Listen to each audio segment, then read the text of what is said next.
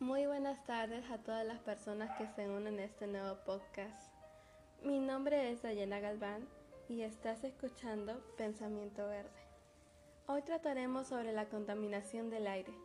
Hablaremos sobre cuatro puntos muy importantes para poder hacer un cambio positivo en nuestro entorno. La primera es que debemos preguntarnos, ¿qué es la contaminación del aire? Ya que puede ser que muchas personas no conocen este tema o sí lo conocen pero no a fondo. Es por eso que yo me encargaré de explicarles bien con fuentes confiables. El segundo es nos volvemos a preguntar, ¿qué es lo que origina o provoca la contaminación del aire? Aquí voy a explicar qué actividades del hombre han ido deteriorando con el tiempo la calidad del aire. En el tercer punto daré a conocer cuáles son las consecuencias que provoca esta contaminación. Aquí voy a exponer qué efectos da a los seres vivos, ya que son parte del planeta, los seres humanos, los animales, las plantas y todo lo que está alrededor de este mundo. En el cuarto punto voy a proponer acciones que podemos hacer desde nuestras casas o comunidades para mejorar la calidad del aire y no sufrir las consecuencias de esta contaminación, que son muchas. Estamos en una época donde la calidad del aire se ha deteriorado de una manera tremenda, porque nosotros como sociedad, como personas normales que tal vez no estamos tan metidísimos en el tema de la salud, le estamos quitando importancia a este tema, pues es algo que no veo, pues, porque oye que la alerta ambiental ya se sabe que son unos exagerados. ¿De qué se tratará todo esto si yo veo que todo sigue igual? Es decir, como que es muy diferente ver una amenaza que es fácil de ver a los ojos o que sus efectos son más rápidos, como un carro incendiándose o la balacera. O sea, como que esas cosas las agarramos inmediatamente y nos guardamos en nuestras casas y nos protegemos. Ahí es donde realmente tomamos acciones. Pero con esto de las contingencias y de que las partículas son tan pequeñas que no podemos detectarlas a plena vista, tenemos que estar interesados en estar revisando las páginas de monitoreos para saber en qué grado se encuentra la calidad del aire en nuestras comunidades. Cosa que sinceramente no es algo de nuestro interés. Debemos encontrar la manera de informar a las personas por qué sí representa un problema serio la contaminación del aire, empezando con saber qué es la contaminación del aire. He investigado en fuentes confiables y esta contaminación tiene el siguiente concepto. La contaminación atmosférica es la presencia que existe en el aire de pequeñas partículas o productos secundarios gaseosos que pueden implicar riesgo, daño o molestia para las personas, plantas y animales que se encuentran expuestas a dicho ambiente. Y esto es muy cierto porque no sé si ustedes sienten que cuando van a un lugar donde hay un montón de autos circulando y emanando mucho humo, como que da una sensación de asfixia y de dolor de cabeza. Es un aire desagradable, donde no nos sentimos tranquilos y en muchos casos nos da hasta ansiedad. Pero si en cambio tú vas a un parque, el aire que tú respiras te da tranquilidad, es relajante es por decirlo así, mejora tu humor. Esto sucede porque al el respirar profundamente aire puro calma y relaja el sistema nervioso, contribuyendo a un estado de bienestar general. Además que el oxígeno refuerza nuestro sistema inmune y nos carga las pilas de energía. Ahora hablaremos del segundo punto, donde nos preguntamos cómo se origina la contaminación. Primeramente, hay que saber que las personas no siempre se encuentran involucradas en la contaminación, ya que a veces pueden ser causadas por erupciones de volcanes o incendios forestales, y otras obviamente por las actividades del ser humano, como la cantidad de vehículos que usamos en nuestro país, es decir, el parque automotor. Ahora que ya conocemos esto, podemos decir las fuentes que contaminan el aire. Estos se clasifican en tres grupos. Fuentes fijas, fuentes móviles y fuentes naturales. Las fuentes fijas es una fuente de emisión que no se traslada, solo se queda en un solo lugar, por ejemplo las chimeneas industriales o las fogatas. Fuentes móviles Es una fuente de emisión que puede trasladarse con facilidad, emitiendo contaminantes durante su recorrido. Por ejemplo, los automóviles, los camiones, los aviones, entre otros. Fuentes naturales. Son aquellos que no provienen directamente de actividades humanas y son emitidas por los fenómenos, como la emisión de dióxido de carbono por los bosques o cultivos, u otros gases que se emiten en los volcanes, manantiales de aguas sulfurosas, entre otras. Ahora sabemos que cosas cotidianas y no tan cotidianas contribuyen a generar más de estos gases contaminantes. Sabiendo esto, ahora nos preguntamos cuáles serán las consecuencias que trae esta contaminación, por lo que nos iremos ahora al tercer punto que tratará de explicar eso, por qué es importante cuidar el aire. Las enfermedades respiratorias son las que más se sufren entre aquellas personas y trabajadores que habitualmente se ven expuestos a la contaminación del aire en las zonas que frecuentan. Algunas de estas enfermedades serían neumonía, alergias, asma, cáncer de pulmón, bronquitis, enfisema, envejecimiento de los pulmones el doble de rápido, infertilidad y enfermedades cardíacas.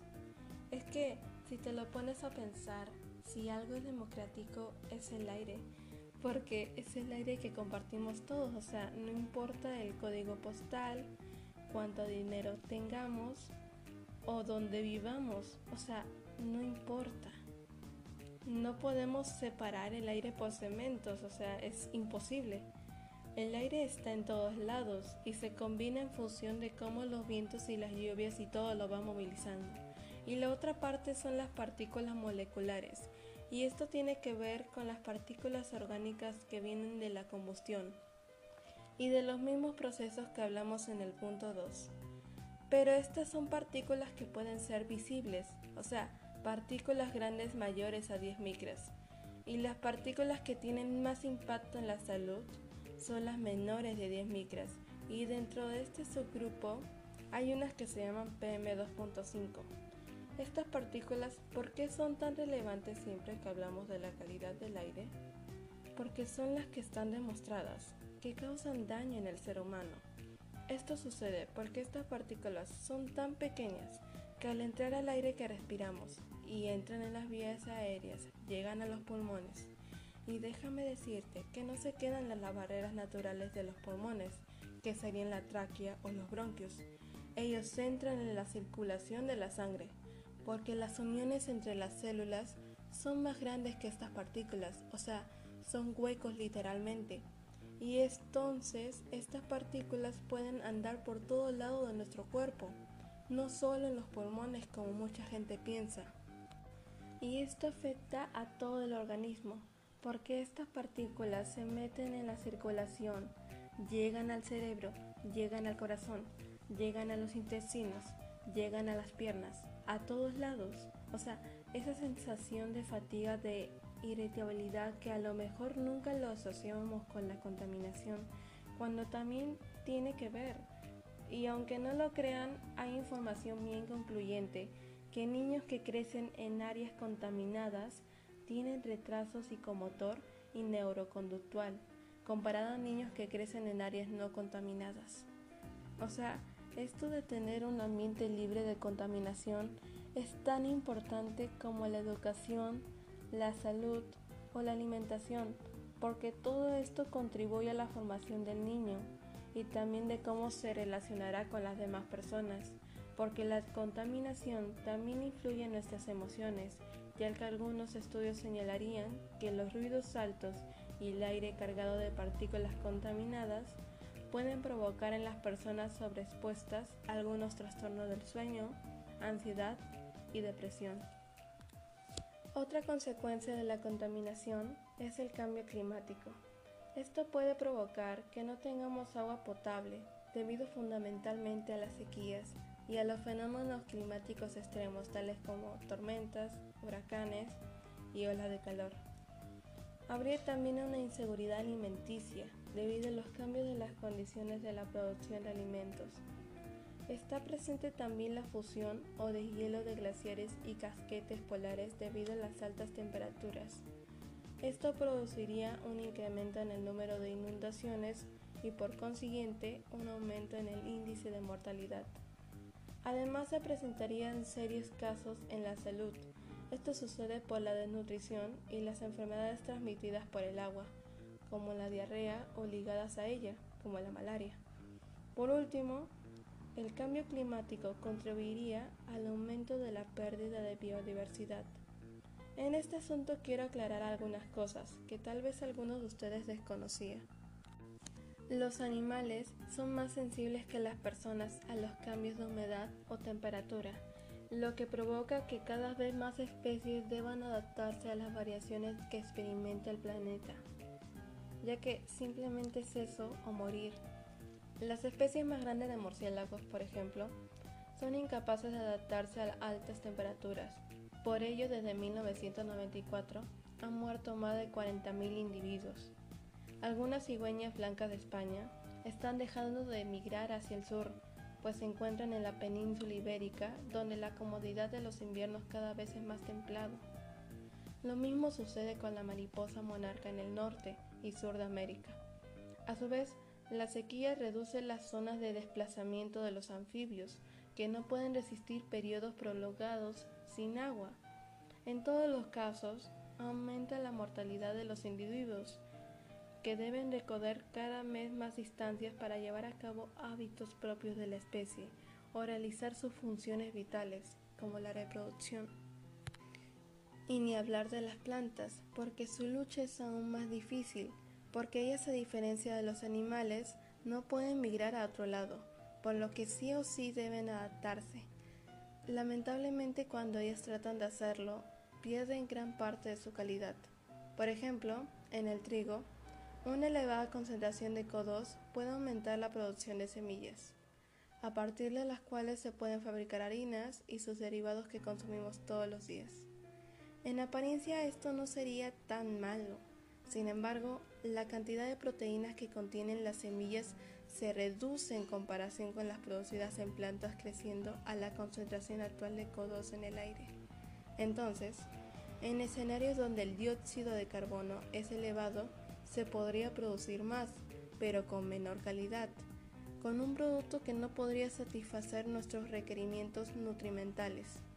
Además, el costo de producción se incrementaría, ya que como he mencionado, el cambio climático provoca también variaciones en los patrones de precipitación, por lo que los productores tendrán que invertir en sistemas de riego para satisfacer las necesidades de la planta, implicando mayores costos de producción y por lo tanto un incremento en los precios de los productos.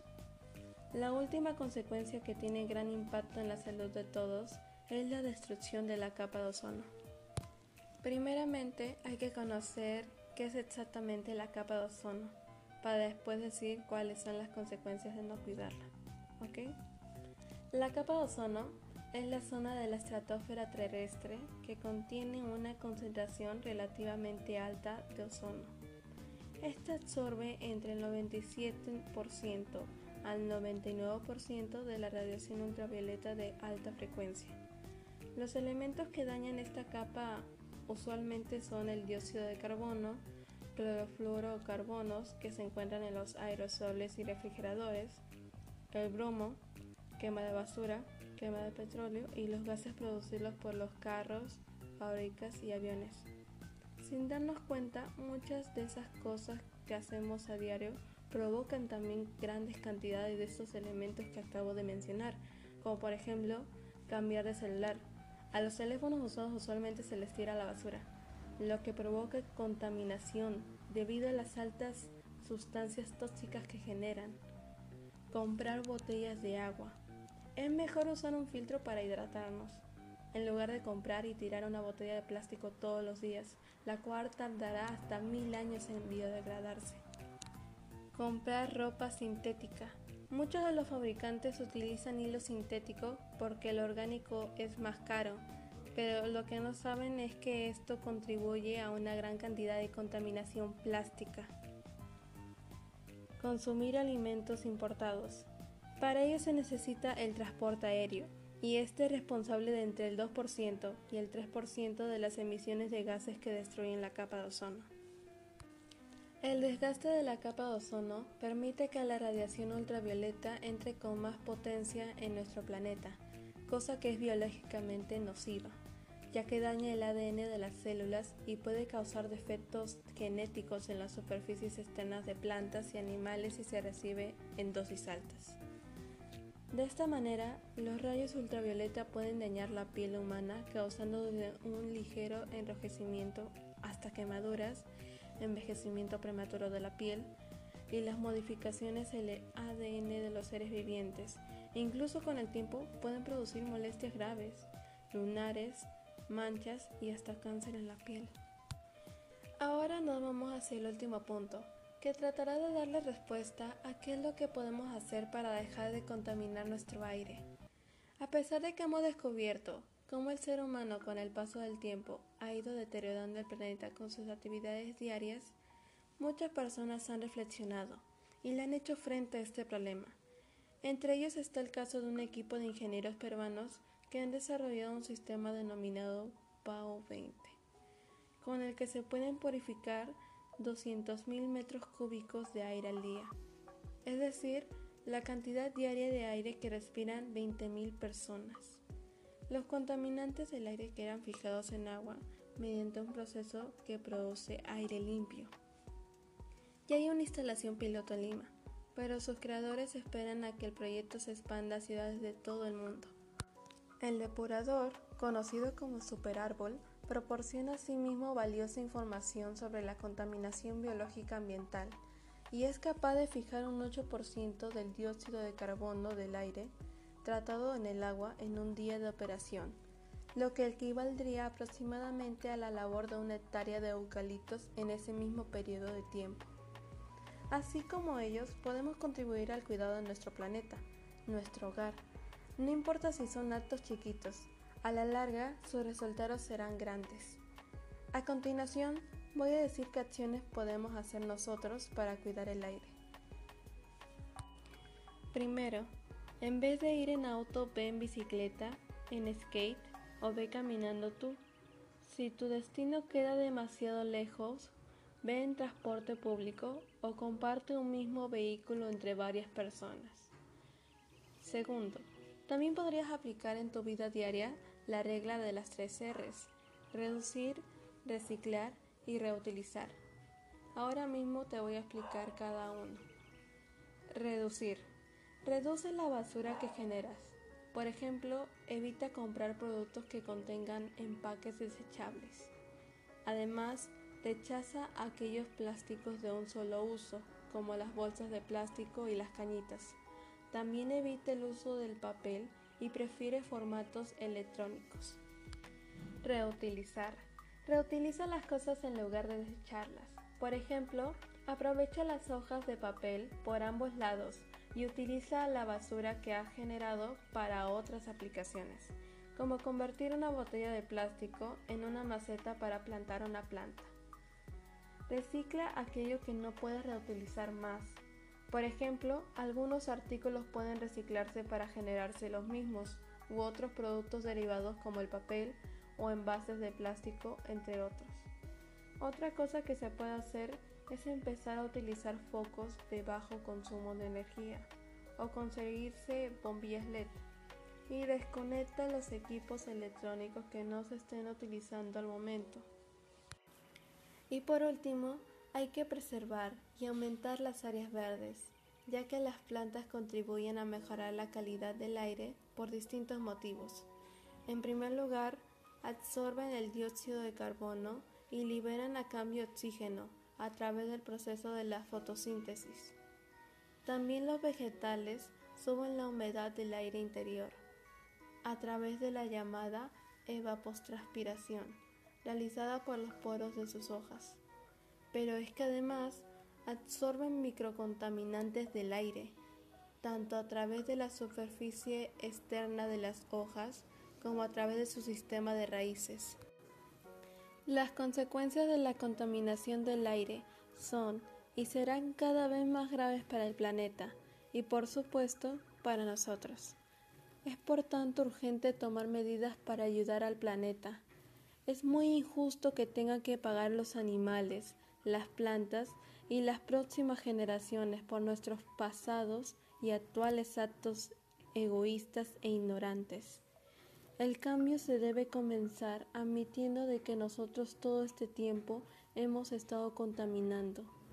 También la cosa importante es si nosotros enmendamos nuestro error, ya que las consecuencias de no cuidarla nos afecta a todos.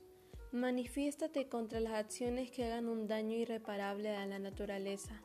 Movilízate contra esas decisiones tomadas a la ligera, que van en contra del sentido común, de nuestros propios intereses y de la vida misma. Todos nosotros podemos tener un mundo mejor, solo necesitamos iniciativa y voluntad para hacerlo. Muchas gracias por haber llegado hasta aquí.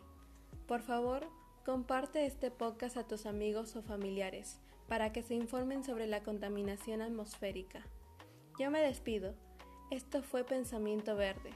Y recuerda, todos podemos aportar a tener un planeta más sano y limpio. Hasta la próxima.